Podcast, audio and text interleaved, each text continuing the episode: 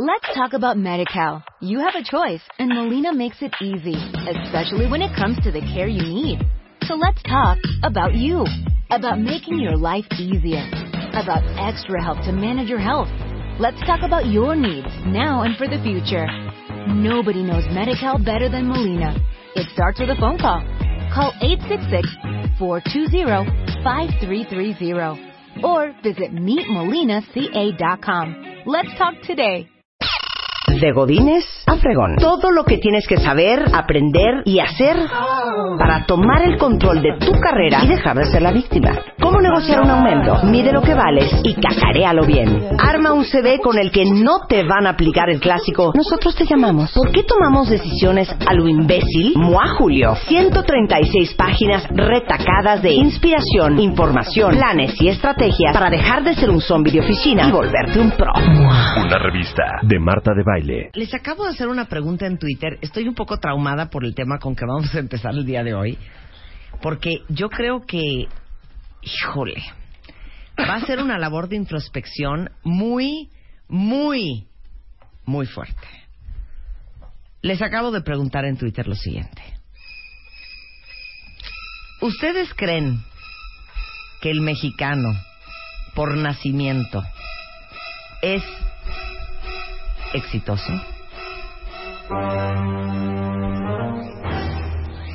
Adrián Gutiérrez es especialista en negociación profesional, programación neurolingüística, inteligencia emocional, este entrepreneurship, este profesor en negociación.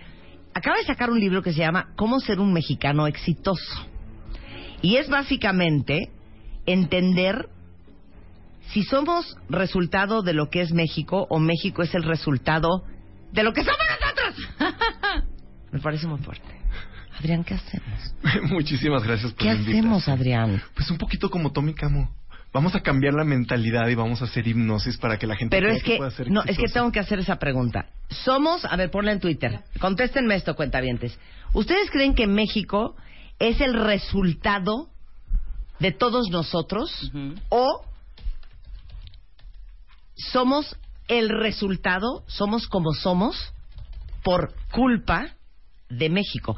Y te voy a decir una cosa, de huevo la gallina. No sé si ustedes han visto un, un documental que se llama Waiting for Superman, que habla de la situación eh, de la educación en los Estados Unidos. Que de ser una gran potencia educativa, excluyendo a todas las universidades Ivy League y todo eso, pero en la educación primaria, secundaria y high school, Estados Unidos está muy frágil. Y de ser una de las grandes potencias educativas, se los llevó de calle en cuestión de 20, 30, 40 años, Corea, Finlandia, Noruega, Japón. Entonces, de eso trata ese documental. Y dijeron una cosa que a mí nunca se me va a olvidar y que seguramente ustedes han visto cuando ponen un pie en Estados Unidos. Decía el documental que se hizo un estudio de que aunque los gringos ranquean muy mal en educación, pésimo en matemáticas, de historia ya ni se diga, cuando mi hermana eh, Eugenia nació en Estados Unidos, estaba en el hospital mi mamá en Nueva York y llegaban los gringos a verla porque nació pesando 5 kilos y, le decían, oh, where are you from? mi mamá decía, Nicaragua. Y ellos decían, oh, Okinawa, Okinawa. O sea, la geografía al gringo en general no se le da. Sí, claro, además. Pero salió en ese estudio, Adrián, que los gringos ranquean número uno a nivel mundial en autoconfianza. Ahí está. Siento yo. Y sin autoconfianza está perro el éxito. Está perro, sí. Está perro el éxito. A ver, define la palabra éxito, empecemos por ahí. Mira, la definición de éxito simple y sencillamente es proponernos algo y terminarlo, así de sencillo. Sí. Entonces, por ejemplo, ahorita estamos en México y me encanta. Me encanta la ciudad, me encanta estar aquí. El Monumento a la Revolución. ¿Qué iba a ser el Monumento a la Revolución? El Congreso y no lo acabamos. De repente ahí se quedó, dijimos, ay, pues ahí déjenlo. Fue Porfirio Díaz el que lo empezó a hacer, pues ahí luego vemos qué hacemos. Y enterraron a todos los revolucionarios ahí cuando no era el destino no o no era el propósito. Claro. Entonces lo primero que tenemos los mexicanos es que nos proponemos un chorro de cosas. En enero voy a bajar de peso, voy a dejar de fumar, voy a entrar a la universidad, voy a este, aprender inglés, etcétera, etcétera, etcétera. Ahorita ¿Qué vas? No, pues nada, a ver si no me voy a tantos extras. Ujú. El inglés, pues ahí el semestre que entra, pues este no pude porque tengo mucho trabajo y muchas ocupaciones. Entonces somos expertos, como todo el mundo, en hacer propósitos, pero no en terminarlos. Y entonces yo empiezo a averiguar qué es el éxito. Porque esa definición, pues, como que no me convence.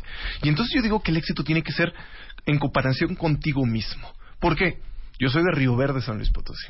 A media, una hora y media de, de- de San Luis Potosí, de capital, donde solo había una escuela privada, donde había dos, tres públicas y habíamos 70 mil personas. Y ahorita me están escuchando ahí porque me dijeron que me iban a escuchar. No, no, Saludos a San Luis. Potosí.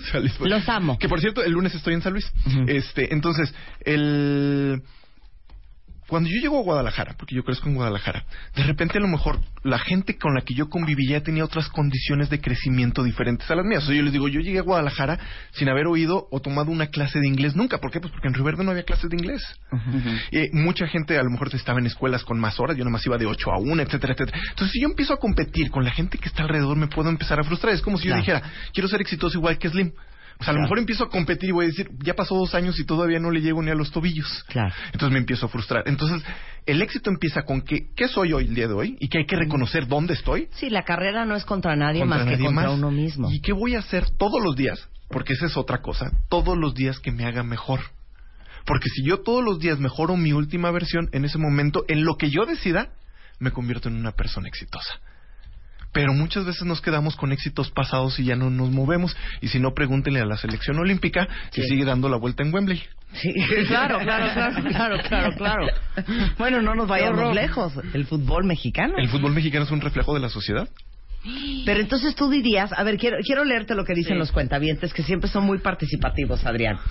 Este, dicen aquí, si nada más el que tiene un objetivo claro, pero la mayoría tristemente no es exitoso. Esta es la pregunta de si los mexicanos somos exitosos. Sí, pero fuera de México. Eh, Eso me lo dicen un montón de veces. Hay muchos mexicanos que to- incluso yo lo puedo decir porque me dicen, tú eres un mexicano exitoso, sí soy un mexicano exitoso. ¿Por qué? Porque todos los días estoy superando mi última versión en lo que estoy haciendo. Sí. Entonces, yo soy un mexicano exitoso que vive en México, ahí en Guadalajara, no vivo en el extranjero, y hay muchos mexicanos que todos los días están haciendo las cosas bien Sí. Y que se están superando todos los días. Pero hay una cosa, el mexicano tiene problemas con el éxito personal y con el éxito de los demás, con la relación. Somos envidiosos. Son- no nos, mira, nos cuesta mucho trabajo reconocer que alguien más está haciendo las cosas bien. Por ejemplo, en, en Río Verde, vuelvo de nuevo a Río Verde. De repente a alguien le empezaba a ir muy bien y preguntaban, oye, Adrián le está yendo muy bien, me voy a hacer de ejemplo. Estará lavando dinero. De seguro se hizo narco, Sí, se anda claro. juntando con los malos. Número dos, no robó a alguien. Fíjate que estaba juntándose con su compadre y su compadre tan bueno y le robó la idea y él puso el negocio. Número tres, se casó con una rica. Ay, su suegro le puso el negocio y por eso no hace nada. Velo, ahí anda dando conferencias y haciendo libros. Entonces, nunca aceptamos que alguien está trabajando, que está estudiando. Yo me tardé dos años de investigación para sacar este libro. Y muchos tocar puertas, eh, lo, lo publicó una editorial, eh, no nos fue bien, o sea, no le fue bien a la Sí, editorial. sí, claro. lo tomé yo como independiente, vamos a decirlo así. Este, lo hice yo independiente, casi es un bestseller. De cuando mucha gente me dijeron, nadie vive de vender libros y de dar conferencias.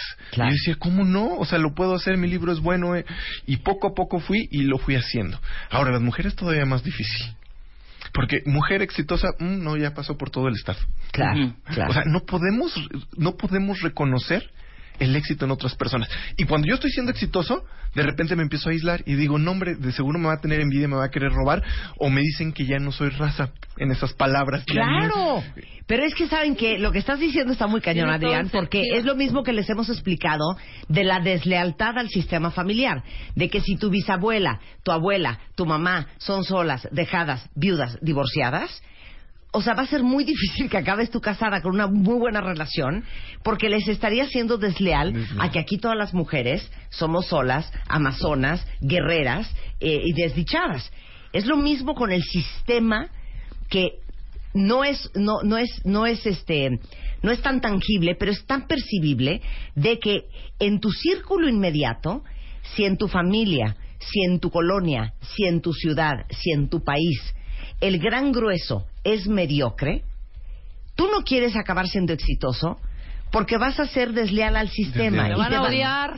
La raza Ajá. te va a odiar. Es como el nerd claro. de la escuela. El Claro, se ve raro. también, ¿no? Claro. Se ve raro que estés ¿Cómo tú estás estudiando y estás sacando Fíjate que el otro dieces? día posteó Claro. un amigo una frase, Gustavo, que me pareció muy interesante. Decía, este México cambiaría tanto si nosotros cambiáramos el pensamiento de que el rico es rico por ladrón y el flojo es flojo por huevón. Y creo que tiene mucha razón. O sea, en Híjole, ese pero el sentido... flojo sí es flojo por huevón, ¿no? No, no, no, no. ¿O El no? perdón, el rico es rico por ladrón y el pobre es pobre por huevón. No el flojo, me confundí Sí, ahí. es que esa palabra Sí, no es, es- la adecuada. El rico es rico por ladrón y el, el pobre es pobre por huevón, ¿no? Y no necesariamente.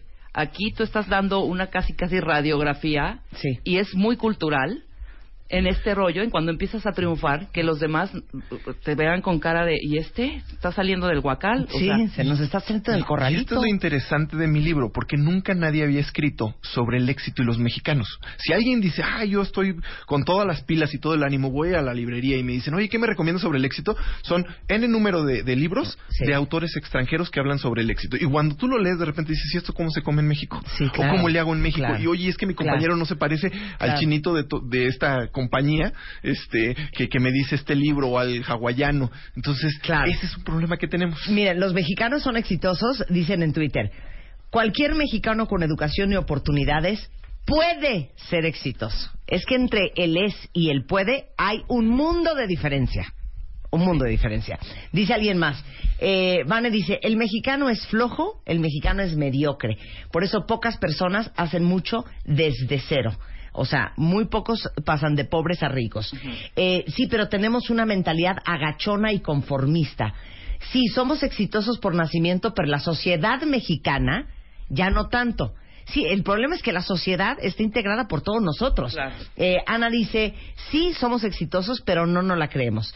Eh, Ana Bautista dice, México es el resultado de nosotros. Ejemplo, la corrupción. Nos quejamos, pero cuando nos para el tránsito, ahí vamos a darle la mordida. Sí, este, eh, pero también tiene mucho que ver la familia que tengas y lo que te dicen. Yo sí me considero exitosa. A ver, les voy a hacer una pregunta para que vean lo que es la percepción. Vamos a hacerlo totalmente al revés. Pónganme en Twitter o en Facebook. Si ustedes tuvieran que escoger un país que para ustedes representa el éxito, ¿qué país escogería? A ver, Rebeca. Ay, qué difícil, hija. A ver, vas. Un país que represente el éxito. Hijo, man. Pues lo primero que se me vendría a la Sí, mente dilo. es Estados Unidos. Estados Unidos. Ajá. Vas, Adrián. Yo, yo voy a decir que, que, que, que- que- Ay, qué barbero, pero yo voy a decir que México, porque en México tenemos al hombre más rico del mundo. Uno. Sí. Entonces quiere decir que otro mexicano puede lograr lo que él hizo.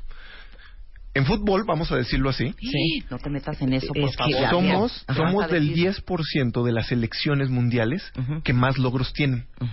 O sea, Aunque usted no lo crea. noso- aunque solo, no, Sí. de hecho, lo puedo decir rápidamente, solo el 16% de las selecciones han gan- ganado un torneo organizado por la FIFA y solo el 5% ha repetido Ajá. y México está entre ellos. Ok. Bueno, ok. Ok, te la compramos. ándale, güey. Bueno, Ok, ok. ¿Neta dirías México? Sí, claro, yo no me cambiaré de país. No. Ni- Es- Bueno, si tuvieras o sea, di, así. di México o se muere toda tu familia. Sí. No digas no México. puedes decir de México, o se muere toda tu Sí, familia. Tienes que escoger un país que para ti sea la representación del éxito. Ajá. Alemania. Fíjate, Mira, mi segundo iba a ser Alemania. fíjate, yo hubiera pensado Alemania también. A ver, Ajá. mándenos qué país para ustedes representa el Sí. éxito. Pero solo fue porque se iba a morir toda mi familia. Y, y luego nos vamos a comparar y vamos a ver qué tan lejos estamos de esa realidad. Regresando en W Radio, cómo ser un mexicano exitoso. Vamos a tratar de darles algunas ideas. Regresando en W Radio.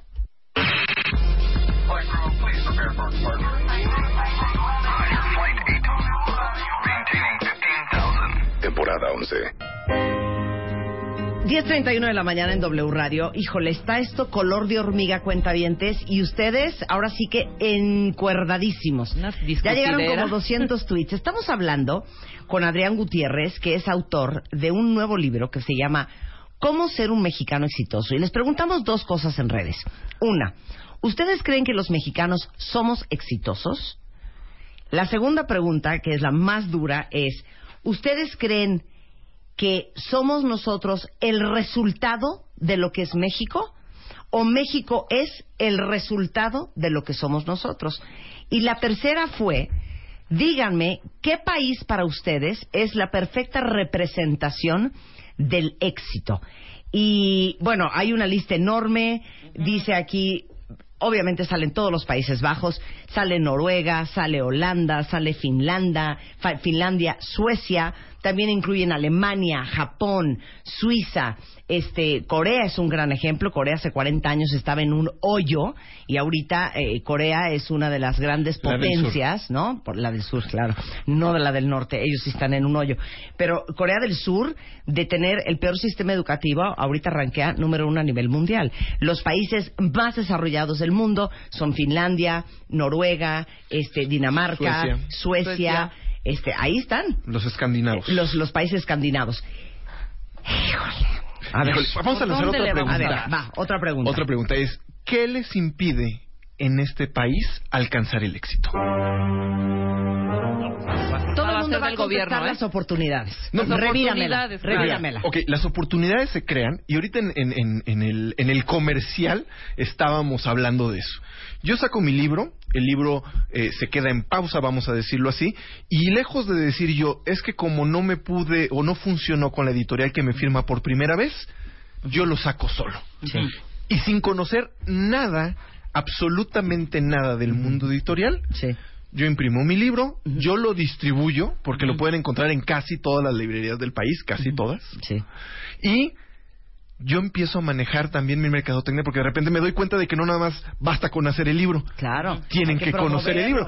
entonces le escribo a Marta, le escribo a Luisa y le digo, invítame, este es mi trabajo, este es... Hasta que empiezo a ganar poco a poco lugares de gente que dice, me interesa tu trabajo. Ven y platícame de eso. Sí. Y entonces es la manera en la que la gente hoy va a salir con la eh, chispita de decir, a ver qué dice el mentado libro pero yo me creé la oportunidad.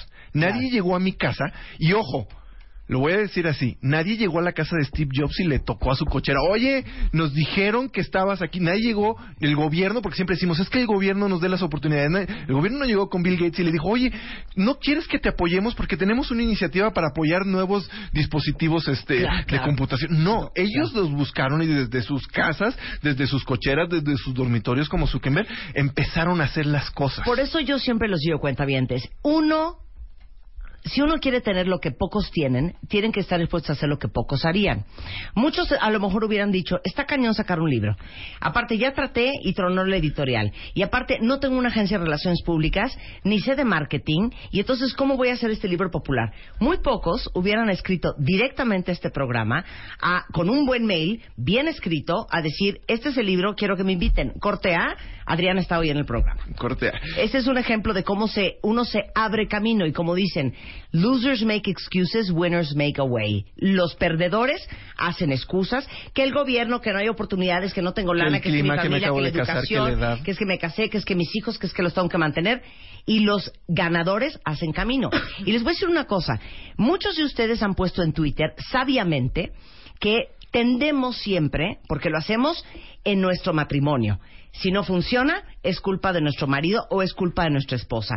En la relación del noviazgo, es que es culpa de él. Con los hijos, es, son culpa de ellos porque ellos no obedecen. Nunca vemos nuestro rabo. Y en este caso, tendríamos 144 razones por las cuales decir que es culpa del sistema, del gobierno, del presidente, de nuestro eh, presidente municipal, de nuestros delegados, de la corrupción, del sistema, pero nunca es culpa de nosotros. Y en este programa Cuentavientes, si algo hacemos todas las semanas es traer temas que tengan que ver con hacerlos a ustedes conscientes de el accountability y la responsabilidad que tienen ustedes en la vida.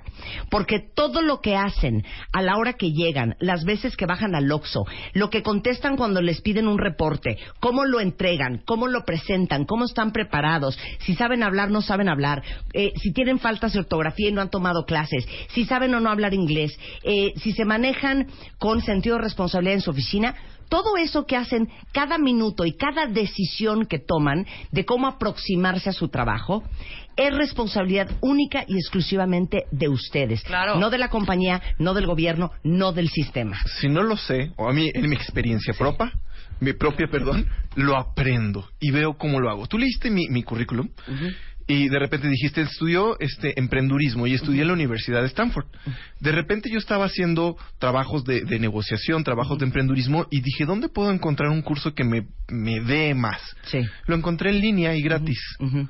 Y éramos 3.000 inscritos en todo el mundo y solo agarraba mi tablet, me metía Sí. al salón y a la Universidad de Stanford les dan puntos Sí. porque haya mucha gente en línea, porque, porque se ganan prestigio. Claro, claro. Cuando hice un trabajo para Chivas, Claro. este, que aparte soy aficionado de Chivas, em, estudié Sport Marketing en la Universidad de Liberty en Virginia online. Yo, yo no dije, ah, ya me contrataron que me paguen. Dije, ¿cómo puedo Adrián, ser mejor? es que tienes ganas. Claro, Es que tienes ganas y tienes pasión por y hacer estás las cosas. dispuesto a, en vez de estar cheleando el jueves en la noche con tus brothers, en línea, estudiando la madre de marketing Ah, deportivo, hay un ¿me estudio, hay un estudio que dice que los mexicanos gastamos en promedio cuatro mil pesos en alcohol. Sí. En alcohol, ya sea en cervezas, en salida, en todo lo que... ¿Cuántas veces te he dicho que beber no te va a llevar a nada? cierto. Cuatro mil pesos, eso quiere decir que en un año estaríamos ahorrando 48 mil pesos. Ajá. Y que en dos años podríamos pagar la universidad de la que tanto nos quejamos que no, no salimos en listas. En Guadalajara sí, sí, dice, "Ay, es que no salí en listas de, un- de la Universidad de Guadalajara. Es que no hay cupo en la UNAM. Ay, es que no esto. Con dos años de no tomar, te pagas el posgrado. Te pagas la universidad o te compras un carro. Claro, Claro. Ahora, les preguntamos, porque hay muchos, muchos extranjeros que están oyendo el programa, que viven acá, y quiero que escuchen qué dicen los extranjeros. Eh, Murtag dice, yo soy chileno y siento que México tiene muchísima oportunidad que los mexicanos no aprovechan. Eh, por aquí una venezolana eh, que vivió cinco años en México recibió enseñanzas a nivel artístico y cultural. Eh, conozco a dos, una alemana y una inglesa, enamorados de México y haciendo dinerales. Eh, un amigo de Alemania vive en San Miguel de Allende para hacer cosas que en su país no podía. Por el muro, por ejemplo. Este, otros dice, una amiga colombiana llegó a México sin absolutamente nada y después de algunos años tiene un par de negocios propios. O sea, sí existe The Mexican Dream. Por supuesto, totalmente. Yo tengo un tío político que es sueco que puso eh, bienes raíces y es exitosísimo aquí en México. Yo lo pongo en mi libro porque de hecho es una amiga que vive aquí. Este, ella es de sus papás son catalanes y llegaron con una maleta a México sin conocer a nadie porque aparte se equivocaron, pensaron que iba a conocer a alguien. El día de hoy tienen dos fábricas de, de, de curtir pieles y de la nada fueron ahorrando, fueron invirtiendo. Entonces, ¿por qué tantos extranjeros llegan a México con una maleta, con muchas ganas de trabajar y 20 años después, porque tampoco se hacen ricos de la noche a la mañana? Sí, claro. O sea, de repente creemos que el rico se hizo de la noche, o sea, ya llegué y al año que entra ya soy rico. No. Después Sí. de dos o tres décadas de estarle trabajando, de repente porque son dueños de negocios, del comercio de tela, de la construcción, de la venta de, Sí. de pieles, de todo eso. ¿Y por qué los demás no? Porque traían hambre. Claro. ¿Y saben qué? Porque yo sé que ahorita me van a llegar, te van a llegar porque no has dicho Sí, Twitter. sí, sí. Entonces, Sí. A ver, a ti. para que... No, de una vez, de una vez. No, arroba mexicano exitoso. Ah, no, arroba, arroba Adrián GTZ Ávila. Ah, Adrián es el- es Ajá, porque el otro era la, la editorial que Ávila, sacó el primer libro. Adrián GTZ Ávila. Pero yo les voy a decir una cosa, y me critican mucho, pero esas son estadísticas no mexicanas, mundiales. El 95% de la población mexicana tiene resuelto el problema de la comida. Solo el 5%, que hay que trabajar Sí, sobre ese 5%, claro, claro. sí tiene problemas, pero Claro. el 95% ya lo resolvió. Claro. El 96% de los mexicanos tiene televisión. Ujú. 100 millones de mexicanos tienen celular. ¿Qué es ser pobre en México? Esa es una pregunta que yo tengo. O sea, de repente dicen, 96% de los mexicanos tiene Sí, televisión. no, y o- ojo, para que no empiecen a hacerse bolas. Estamos excluyendo, Al obviamente, 5%. al 5% de la población que tiene serios problemas, Problemas. de pobreza extrema. Sí, extrema. De ellos no estamos hablando. No, estamos hablando de 110 No, millones de mexicanos. todos los que estamos escuchando este programa ahorita, en Ajá. este momento. Ellos tienen televisión, tienen celular, tienen los medios para acceder a educación, porque ahorita se están educando al escucharnos, aunque digan, no, sí. estamos impartiendo educación. ¿Qué pretexto tendrían? ¿Y qué es ser pobre en México? Excluyendo ellos. Sí, claro. Excluyendo Exacto. ellos. ¿Qué es ser Exacto. pobre en México? Porque fíjate que de los 96, del 96% de los mexicanos que tiene televisión, o sea, más o menos, vamos a decir, son 110 millones, la mitad tiene televisión por cable. O sea, 55 millones de mexicanos tienen algún sistema de televisión por cable. Y entonces, a veces, y disculpen cómo lo voy a decir, ¿qué es ser pobre en México? ¿El que tiene cable y el que no tiene cable? Pero aparte te digo una cosa, hablando de pobreza, ¿cuántos, ¿cuánta gente con dinero que le va muy bien conocen ustedes que es muy pobre? Y yo creo que la pobreza también tiene que ver en la pobreza de espíritu, en la pobreza de, de- de falta de grandeza, en la po- pobreza con falta de fe y creencia en que existe y puedes acceder a la abundancia. Hay gente, cuentavientes, que de veras tiene muy poco y que es gente con un pensamiento enorme y gente que tiene muchísimo que es muy poquito. Ahí voy a citar, porque me- no son mías las palabras, a Jürgen Klarik, que él habla de prospero- prosperidad. Una cosa es ser rico y otra cosa es ser próspero. Claro. Y la prosperidad engloba toda esta parte espiritual, toda esta parte de autorrealización y no nada más tener dinero, porque hay gente, ojo lo que le voy a decir, hay gente pobre, feliz e infeliz. Sí. Y hay gente rica, feliz e infeliz. El dinero es neutro. Sí. O sea, no, no te da la felicidad ni te la quita. Claro. Pero hay gente que es próspera. El próspero es el que se está autorrealizando en lo que deciden hacer y esa es la Sí. diferencia entre la riqueza y entre la prosperidad. Miren, ahorita vamos a hacer una lista con, con Adrián, que es- justamente es parte del libro, de todo lo que hacemos mal. Pero quiero leer algo que mandó una cuenta que dice, lo que impide el éxito es el coatismo. Soy mercadóloga recién egresada, con muy buenos proyectos, pero no tengo contactos. Y le quieres contestar tú Sí, primero y yo después. Yo hice una maestría en mercadotecnia y sí tengo muchos problemas con la parte social. La gente que me conoce sabe que soy medio retraído y que aparte cuando estoy en, en- en reuniones y todo eso se me va la onda, como que tengo, mi cerebro empieza a pensar en otras cosas. Sin embargo, tengo mis objetivos bien claros y gracias a tener mis objetivos bien claros sé a dónde apuntar lo que es mi siguiente paso Muy buen y mi muy siguiente buena- meta. muy buen Claro. Y yo te voy a decir una cosa a ti. Si tú tienes muy pocos contactos, igual que Adrián, y tienes un gran proyecto de mercadotecnia, yo te pregunto, ¿a quién le has escrito? Porque si tú sabes escribir ese mail, sabes eh, cómo contactar a esa persona, sabes encontrar su correo electrónico o su teléfono o dónde trabaja, y mandas un proyecto impresionante, te lo digo y me pongo yo de ejemplo.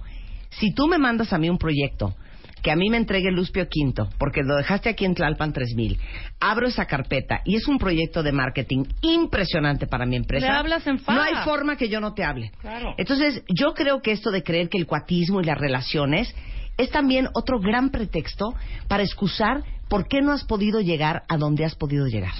Yo digo que, por decirte, si yo uso la, la, la, la estrategia terrorista, o sea, yo me pongo un objetivo y digo, Marta, ahí te va un mail, ahí te va otro, ahí te va Sí, sí, otro, claro, claro. ya te estoy escribiendo, ya veo si te conoce alguien más, ya Sí. veo si te conocen por otro lado, pero no desisto, ¿eh? Sí. O sea, para que yo logre algo, sé que cuando menos siete u ocho veces tengo que estar de enfadoso. Claro. Es decir, decimos bueno, los les voy a contar una historia que se van a aventar por la ventana.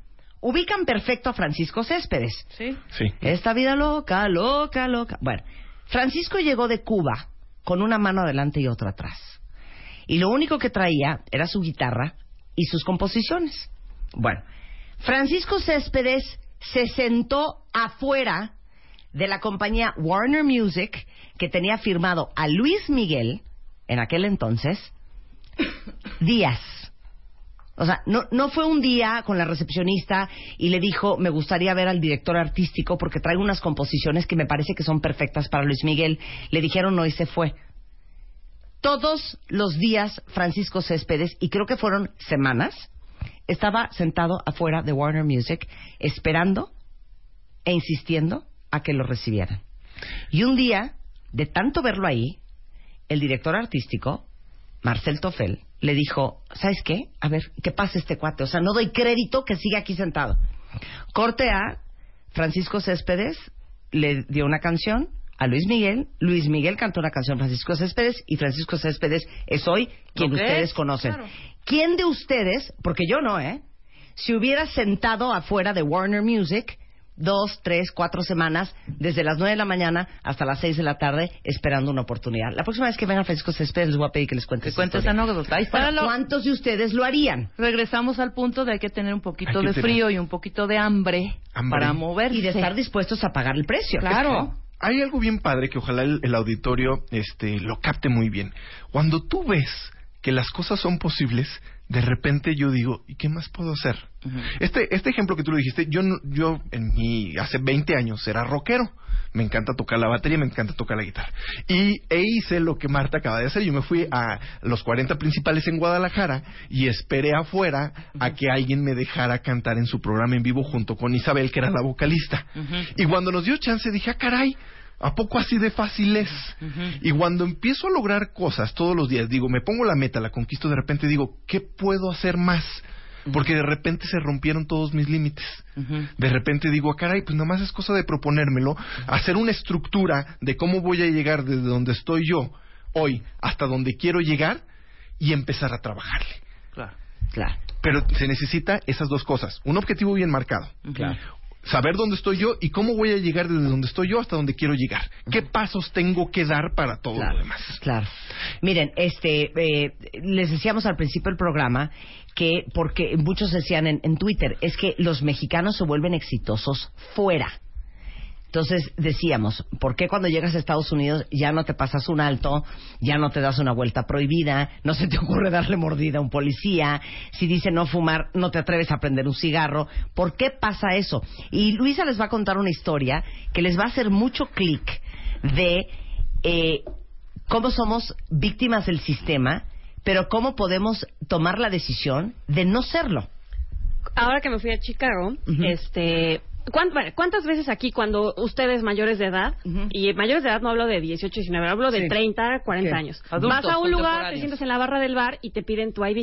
O sea, ¿cuántas? Nunca, nunca, Ok. jamás. Bueno, y es legal, o sea, es ilegal que vendan, Sí. que todos tienen por ley pedirte tu ID. Bueno, en Estados Unidos me siento en una barra, no llevaba mi pasaporte, entonces no me querían dejar sentar en la barra. El que me estaba. Santa la Bregona. Ajá, bueno, veme no... Con chichis y no, canas. Ni de Claro, broma no parezco menor no de eres una chicuelina, pues. El, el mesero, justo el bartender, era un mexicano. Entonces me explica, me dice, mira, te juro que no te quiero romper las bolas. O sea, no, no es mala onda. Pero a, a mí, de- dijo, yo mucho tiempo trabajé en México también como bartender y yo sé que allá no hay ningún problema si te vendo alcohol. Es más, si eres menor de edad tampoco hay problema. Pero si yo aquí no te pido el ID, o sea, olvídate que te venda. Si yo aquí dejo que te sientes en la barra y no te pedí el ID y llega ahorita alguien y ven que hay alguien que no trae pasaporte, a mí me, no solo me, me corren, no solo me multan, lo que sea, a mí me abren un expediente criminal. O sea, el castigo allá es mucho más grave, por eso no lo hago. Sí, Claro. pero qué increíble. Literal dijo, lo, lo- no lo hago en México porque no pasa nada, pero aquí sí lo voy a hacer, porque aquí no lo puedo hacer. Y aquí Por no lo voy a hacer. ¿por qué tenemos que esperar a que pase algo para cambiar la forma en que nos conducimos en la empresa, en la calle, con la gente, en un restaurante, en un antro? ¿Por qué? Porque, mira, también en el libro estudio a los mexicoamericanos, porque a final de cuentas siguen siendo mexicanos. Curiosamente, los de segunda generación y de la y tercera generación casi tienen las mismas costumbres que nosotros. No modificaron. El promedio de estudios es similar, su nivel económico es similar y su nivel de progreso es similar. De hecho, de las culturas o de las minorías estadounidenses eh, que, que- que habitan en Estados Unidos, la mexicana es la que menos progresa. Entonces es algo cultural. Los que vamos de México de vacaciones sí somos los que modificamos nuestro comportamiento. Pero el mexicano en Estados Unidos de segunda y tercera generación se comporta casi igual que el mexicano en México. Ok. O sea, no le gusta estudiar.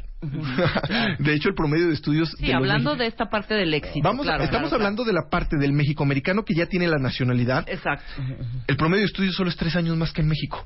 Cuando se van de México porque se supone que aquí no tenían todas las oportunidades que, que, que allá sí tienen. O sea, yo me voy de México porque aquí no me están generando este, oportunidades. Ok, te vas a Estados Unidos y tu papá ya se fue, tú ya tienes la nacionalidad, solo estudio tres años más que en México. El promedio de estudios en México es de segundo de secundaria, el promedio de los mexicoamericanos es de tercero, segundo de high school. Ok, Claro. claro. ahí, ahí renuncian. Entonces, ahí renuncio. Número dos, en México el promedio de universitarios es 13.75. En Estados Unidos es del 14. Solo punto Sí, es, muy, 0.25 es más mínima, que en México. es mínima la diferencia. teniendo pues. todas las oportunidades. Exacto, exactamente. Porque allá sí tienen Harvard, sí tienen Yale. sí Entonces ya tienen- es de raíz, ya, es de- lo traes, ya es cultural. Es cultural. Claro. Entonces, y, lo, y lo tuve que hacer así, porque mucha gente me decía, bueno, es que en México no hay oportunidad. Ok, ¿cómo puedo comprobar que teniendo todas las oportunidades, lo cultural es lo que nos detiene y no la falta de oportunidades? Y la única forma que tuve fue estudiando a los mexicoamericanos. Sí, claro. Claro. Claro. Ahora, ¿qué hacemos mal? ¿Qué creen que es lo que peor hacemos? Mira, hacemos eh, primero nos gusta vivir en las medias, que la palabra es mediocre que es, es, muy fuerte, pero nos gusta hacer lo que la mayoría hacen. ¿Por qué voy a hacer lo que nadie ha hecho? Pues porque yo que lo haga alguien más, en vez de ser el primero. Sí. Y, y si nadie lo está haciendo, ¿por qué tengo que hacer yo? Entonces yo voy a hacer lo que la mayoría hacen. Yo voy a hacer como que vengo a trabajar, tú vas a hacer como que me pago. Si no me estás chicoteando, porque este es un sistema que funciona en México. O sea, yo tengo que estar atrás de los trabajadores. Sí, el paternalismo y el patriarcado. Porque si no, no funciona. Y el día Claro. que no viene, ese día no hago nada. Claro. En vez de ser responsable y hacer lo que tengo que hacer. Otra vez es un tema de accountability, del cual ya hablamos, cuentavientes. Mándales el podcast de accountability. Voy a la escuela por sistema, no porque quiera aprender. Yo en mis conferencias, y el, el lunes que voy a estar ahí en San Luis Potosí, les digo, y, para que le vayan pensando, y a los cuentavientes, si- sin checar Google, no hagan trampa. Levanten la mano o, o No vais a escríbanos. preguntar quién, quién, es- quién leyó Corazón de Piedra Verde, por favor. Porque Marta ¿qué sí signi- lo leyó ¿Qué significa. México? Así de simple, el país donde vivimos, donde crecimos y donde seguro en primaria, en secundaria y ¿Y la en prepa, palabra? la palabra, la palabra tiene un significado. Sin googlear, sean sinceros. Híjole. Yo tengo una estadística en mis, en mis Lugar donde conferencias. cantan los chapulines, no es Lugar- Chapultepec, ¿no? es Chapultepec. No sé qué algo de Sí, no, serpiente. No, ese es Cancún. Ah, perdón. Sol. Vamos a dejarlo un, un ratito en Sí. suspenso. A ver, ¿quién se lo... sin googlear, ¿eh? No hagan sin googlear. Pero bueno, Yo tengo una line- estadística que el 98% de los mexicanos no sabe qué significa su país. Miren, no, no nos vayamos lejos, cuentavientes, no nos vayamos lejos. Es impresionante la cantidad de ustedes y de nosotros que acabamos viendo House of Cards, Sons of Anarchy, que por cierto la odié, este, que Banshee, que The Breaking Bad. Acabamos viendo tele de otras partes del mundo porque la tele en México es deplorable, deplorable. O sea, para mí la televisión en México es un insulto a la inteligencia y a la necesidad educativa y cultural de este país. Nosotros somos un gremio de los que vemos telegringa, aunque sea subtitulada. ¿Saben cuántos les parece muy sensacional ver la televisión de nuestro país y los programas mañaneros y los noticieros de la tarde El y las 50% de telenovelas? la población. O sea, yo diría que hasta más, les parece muy bien. Lo traigo en estadística. De hecho, Entonces, hay un lo que quiero decir es que nos empachamos con cualquier alpiste. con, con el chavo. O sea, la verdad. De hecho, hay un capítulo en mi libro que yo reconozco a Chespirito como un genio, porque él supo crear el programa Ah, no, claro. que reflejara la las características de la mayoría de los mexicanos. Totalmente. Pero Independientemente del. es una pregunta a todo, a todo el auditorio. ¿Qué nos deja el chavo? ¿Qué crecimiento nos deja el chavo? ¿Qué superación o qué motivación me deja el chavo? Que es el programa más de hecho visto. el chava no se- nunca se supera, ¿no? Nunca se supera. Siempre vivió O sea, en el de hecho, yo siempre les digo, ¿quién de los niños acabó la secundaria? O- Hoy, ¿tú te imaginas a- al chavo de, de administrador de empresas o, o a la popis de doctora? O sea, la verdad es que, perdón, son rebrutos en la escuela. Y mientras más brutos, más simpáticos. Esos niños no iban a acabar la secundaria. Y entonces todo el mundo dice, ah, caray, pues qué simpáticos. Entonces se vale ser sonso. Bueno, perdón, y, y- y el, y el tema central de todas las telenovelas, de la pobre que se encuentra con el rico, se casa y ya es señora La de las mantenida, lomas. pero ya rica. Pero un horror. la televisión es un reflejo de la sociedad. Claro. Sí, esa es otra gran pregunta. Porque- ¿Ustedes creen que esa es una conversación que tuvimos en algún momento aquí en el programa, que fue muy controvertido ese programa con el vicepresidente en aquel entonces de eh, Televisa, que era Alberto Ciurana? Y yo le pregunté, ¿tenemos la televisión que tenemos porque eso es lo que queremos? ¿O tenemos la televisión que tenemos porque Según eso los es lo que nos dan costumbres de la gente. y entonces a eso ya nos acostumbramos, Claro. que son dos cosas diferentes. Con eso nos vamos a ir un corte regresando. Una lista de profundo pensamiento para cada uno de ustedes de manera absolutamente personal e individual de qué hacemos mal en W Radio. Marta de Baile, transmitiendo en vivo. Last more than 10, 15 minutes. Temporada 11. Son las 11.07 de la mañana en W Radio. Si ustedes están jalando los pelos en Twitter con la conversación que estamos ah, eh, teniendo ahorita con Adrián Gutiérrez, que escribió un libro que se llama Cómo ser un mexicano exitoso. Ya pasamos en la primera hora por... ¿Ustedes creen que México es un país exitoso? México es un país exitoso o no exitoso por nuestra culpa o nosotros no somos exitosos por culpa de México. Ustedes este sienten que somos un país exitoso, se sienten personas exitosas. Si nos comparamos con otros países del mundo, ¿cómo rankearía México en éxito? Y de eso estamos eh, teniendo esta conversación, ya estamos al final. Y vamos a hacer una lista basada en el libro de Adrián de lo que él ha enco- encontrado en toda su análisis e investigación sobre lo que estamos haciendo mal. Pero ojo, quiero que con cada punto que desarrolla Adrián, ustedes piensen y hagan su propia labor de introspección de si ustedes están haciendo eso mal o no. Porque al final les voy a decir una cosa, nos podemos pasar en este país los siguientes 50 años quejándose quejándonos del gobierno, de nuestro presidente, de la corrupción, de la impunidad, de la falta de oportunidades, del dinero. Pero para darle la vuelta a un país toman muchos años. Y adivinen qué, si algún día se le da la vuelta a este país, ya vamos a tener todos nosotros que estamos en este programa, si no es que 50, 80, 70 y 90 años. Entonces, tenemos que tomar cartas en el asunto, tomar el toro por los cuernos y entender que necesitamos hacer y ser todo lo que soñamos que íbamos a hacer y hacer a pesar de nuestro país. Exactamente. Muy bien. De hecho, no tendríamos por qué depender de alguien más, tendría que depender todo de nosotros. Entonces, ¿qué es lo primero que tenemos? La autoestima. Lo dijo Octavio Paz en su libro El laberinto de la soledad. El mexicano no quiere ser ni indio ni español, tampoco descender de ellos, se niega como mestizo. ¿Y entonces qué somos?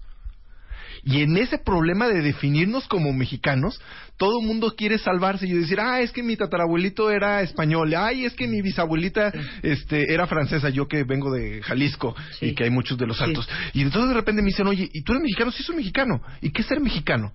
La mezcla de dos potencias en 1521.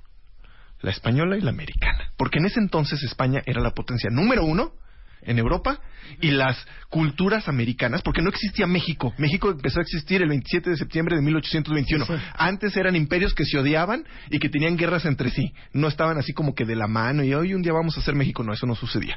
Entonces, primero hay que identificarnos como sí soy mexicano y México es muchas cosas y la mezcla de muchas sangres. Claro. Y yo, yo quisiera añadir una cosa. ¿Saben qué pasa? Porque aquí hay varios cuentavientes que nos están escuchando en otras partes del mundo, escribiendo de, yo llegué, de- me, crucé el, el río Bravo, ahora sí que de espalda mojada, y ahorita acabo de terminar la carrera de química y voy por más. Les voy a decir qué pasa cuando estamos fuera si no lo traes adentro. Que cuando estás fuera en estos otros países, en Alemania, en, eh, en los Países Bajos, en los países escandinavos, en Estados Unidos, pues en el primer mundo, el, el discurso colectivo, que fue lo que le pasó a los alemanes que vinieron al partido del Pumas con un pariente tuyo, Rebeca, Sí. que le preguntaban a- a- al cuate este mexicano que los llevó, ¿qué es lo que están diciendo? Porque todo el estadio estaba, sí se puede, sí se puede. Entonces decía, no, están diciendo, yes you can. Entonces decían los alemanes, es que no entiendo por qué están diciendo que sí se puede, porque es algo tan obvio que no entiendo por qué lo están cantando. Entonces, cuando uno está en otros países, el, el- el- digamos que el, el subconsciente colectivo es de que, of course you can, claro que se puede, es obvio. Sí, no te lo Eso lo dan por hecho.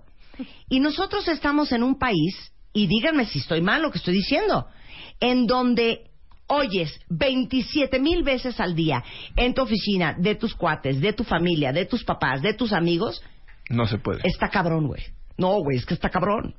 Güey, es que no se puede, güey. O sea, no va uno a componer un zapato y le dices, oye, ¿me lo puedes tener para mañana aunque yo pague más? No, señorita, está cabrón. No, no se puede. No, pues ¿qué pasó? Pues no se puede. El no se puede, del no se puede es del que somos víctimas, porque desde chiquitos, ¿cómo no la vamos a creer? ¿Cómo vamos a creer que podemos hacer de nuestra vida un papalote, que el sueño es el límite, que podemos hacer una empresa, ser exitosos, hacer lana, comernos el mundo a puños, si nadie nunca nos dice que sí se puede? Y esa es la parte que tenemos que cambiar. Ya estoy hasta enchilado. Ya estás enchilada. Yo tuve esa parte donde me decían, sí se puede. Yo tenía a mi mamá, que siempre nos dijo a mi hermana y a mí, que podíamos lograr cualquier cosa que nos propusiéramos. Eso es diferente. Cualquiera. No, eso no es diferente. No. No, no, no, eso es diferente que el sí se puede. Sí, a eso me por refiero, a eso me refiero. Pero nunca Ah, nos, en, en Río Ah. Verde, San Luis Potosí, nunca nos puso un Puedes límite. lograr, lograr lo que quieras, claro. en, en mi casa no había duda que íbamos a ir a la universidad. No había universidades ahí. Y dos, no había dinero para ir a la universidad. Sí. Pero nunca pasó, Si no hubo duda. no hubo duda Claro. que fuéramos a la universidad. No hubo duda. Por eso les decimos no tanto, se ponía en la mesa. Aguas con lo que les dicen a sus hijos. Claro. Porque es que eso se mama. Se programa. Eso se programa. Y estamos programados los mexicanos para actuar de ciertas formas. Claro. Número dos, somos bien impuntuales. Sí. Sí. Mi preocupación más grande con Luis ayer y antier Y bien era informales. ¿Cómo le voy a hacer? Porque hay cosas que no dependen de mí, como el tráfico de México y el del avión. Sí. Y Fernanda, mi esposa, de repente me decía, vete un día antes. O sea, prefiero que duermas en México y que llegues temprano Claro. a que agarres el avión de las 6 de la mañana. Todo salió bien, ya le calculé, llegué media hora antes, no hay ningún problema. Sí. Pero esa es mi preocupación. Yo me estreso y me dan ansias cuando yo voy tarde. Y la gente dice, no, ¿para qué? ¿Para qué llegas temprano si nadie va a llegar temprano? Eso- Porque pues yo quiero ser el primero sí. Y el que caña. está primero llega con más Claro, oportunidades. Lisa hace una gran aportación. ¿Y qué me dicen ustedes del mande? Del El mande. El mande es gravísimo. Dice Mande. Lisa que fuera de México hizo una cantidad de osos por el mande. El mande es, ya quítense eso del mande. A Ahora sí que a tus tú no órdenes. me mandas. Sí, tú no me mandas. A- Nadie me manda. a tus Ok, órdenes. eh, el cuarto punto. Cuatro, responsabilidad. Yo, lo, yo fui maestro cuatro años de, de universidad en, en ITESO. Tú le decías a tu alumno, tarea para el lunes a las ocho, y llegaba, ay, es que, ¿qué crees? Es que pasó. Y es que somos los reyes del es que. Sí. Y lo pongo en el libro. Todo para todo tenemos un es que que nos va a justificar que no hicimos las cosas bien. Y eso hace que por más buenas personas que seamos, si no funcionamos correctamente, perjudicamos a todo el sistema. Van a decir, ay, es que Adrián es bien buena onda y me la paso muy bien, pero no ha llegado a la entrevista, pero dale chance, es bien buena onda. No, pues es que tiene que llegar, o sea, hay un horario donde tiene que llegar y donde tiene que comprometerse porque si no todo se claro. Mira otro punto que tienes acá. Somos los que más trabajamos, lo hablamos que hace poco. y menos productivos somos. Pero eso es por otra cosa. Los mexicanos no nos programan para tomar decisiones. Entonces, cuando yo no estoy programado, Somos followers. Ajá, yo tengo que ejecutar instrucciones y entonces dime qué hacer. Y como hay mucho que hacer, pues mientras más hagas, pues más te doy y más te doy y más te doy.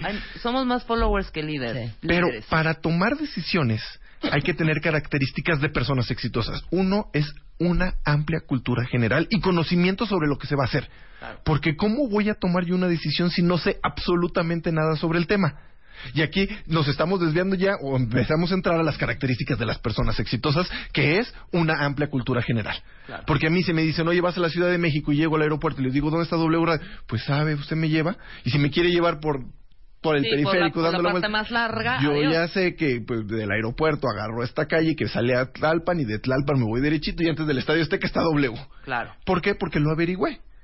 Si no lo sé, lo averiguo. Entonces tengo, para tomar decisiones tengo que tomar, tener mucha cultura general. Tengo que leer. Este es un punto tremendo. Los mexicanos no leemos. Leemos punto nueve libros al año. Sí.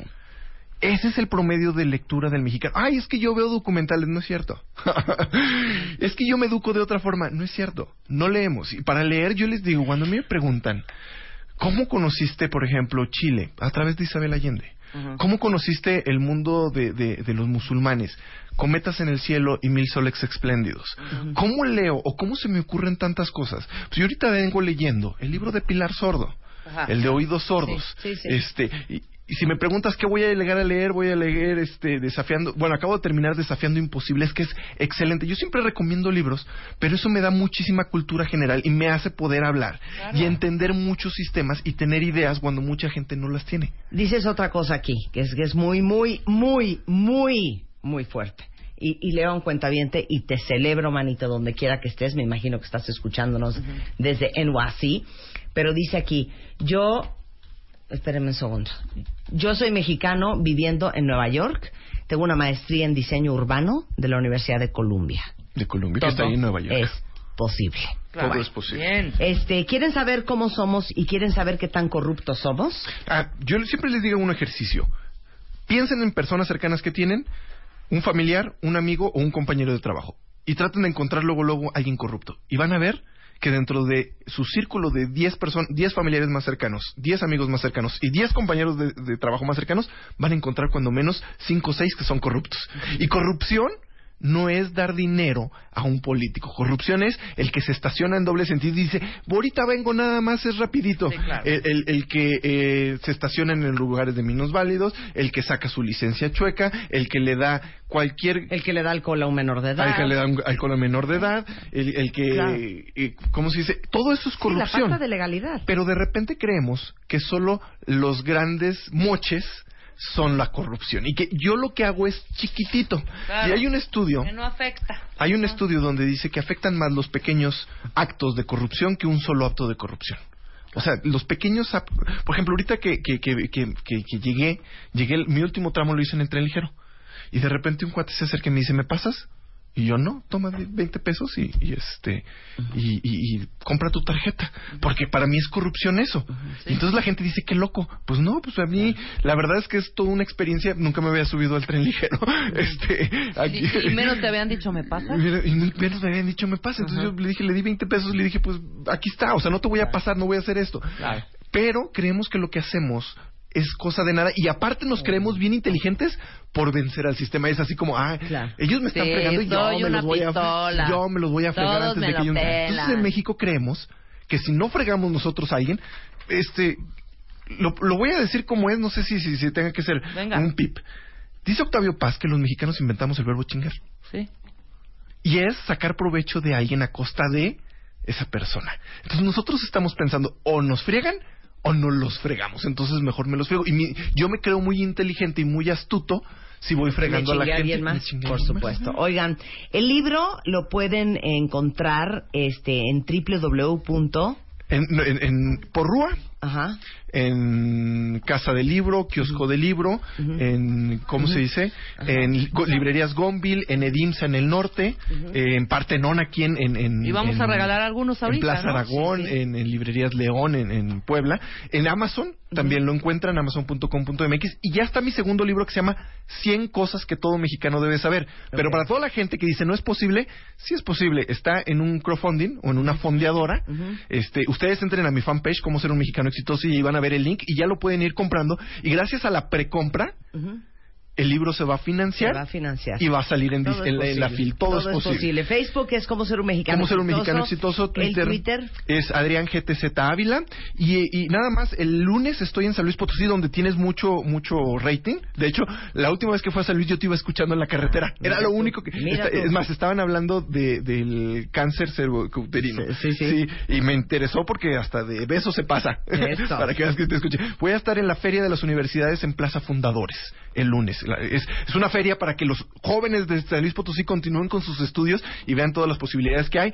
Pero de verdad, lean mi libro, cómprenlo, síganme. De verdad, tenemos que cambiar este país. Muchas gracias, Adrián. Muchísimas Un gracias a placer ustedes. conocerte de verdad. No, un placer. Y al final les digo una cosa, cuentavientes. No es que aquí veamos viaje y queramos agarrar burro. Pero eso es básicamente lo que hacemos en este programa todos los días durante tres horas. Eh, darles a ustedes herramientas para que tomen mejores decisiones, pero sobre todo hacerlos más conscientes de la gran responsabilidad que tienen con su vida, pero también de la gran oportunidad que tienen para hacer de ella un absoluto papalote.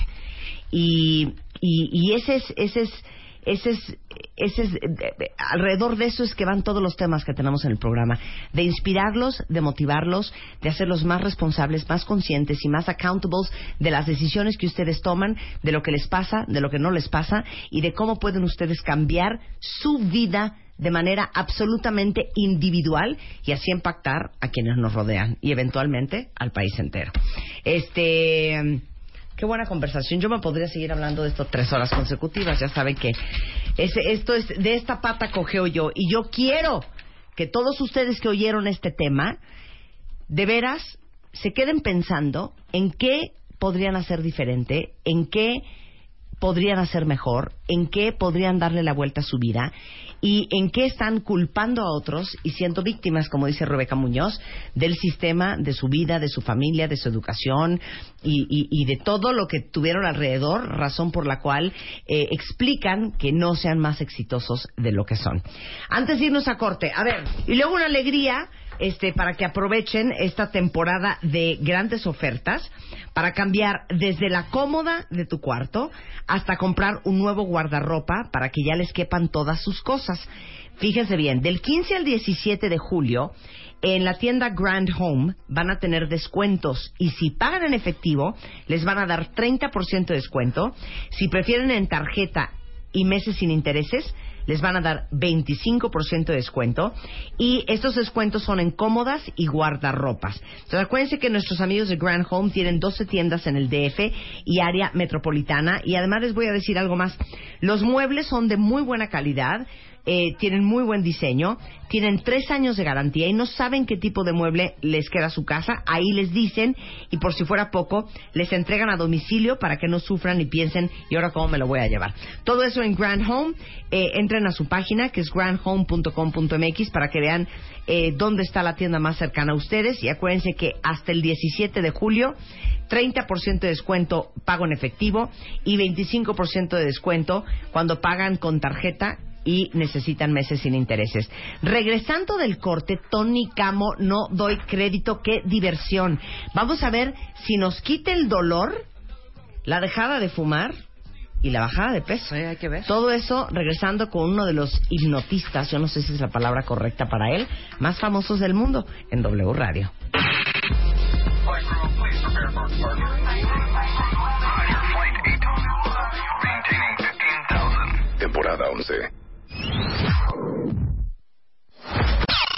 De Godines a Fregón. Todo lo que tienes que saber, aprender y hacer para tomar el control de tu carrera y dejar de ser la víctima. ¿Cómo negociar un aumento? Mide lo que vales y cacarealo bien. Arma un CV con el que no te van a aplicar el clásico Nosotros te llamamos. ¿Por qué tomamos decisiones a lo imbécil? Mua Julio. 136 páginas retacadas de inspiración, información, planes y estrategias para dejar de ser un zombie de oficina y volverte un pro. Una revista de Marta de Baile. Let's talk about MediCal. You have a choice, and Molina makes it easy, especially when it comes to the care you need. So let's talk about you, about making your life easier, about extra help to manage your health. Let's talk about your needs now and for the future. Nobody knows MediCal better than Molina. It starts with a phone call. Call 866-420-5330 or visit meetmolinaca.com. Let's talk today.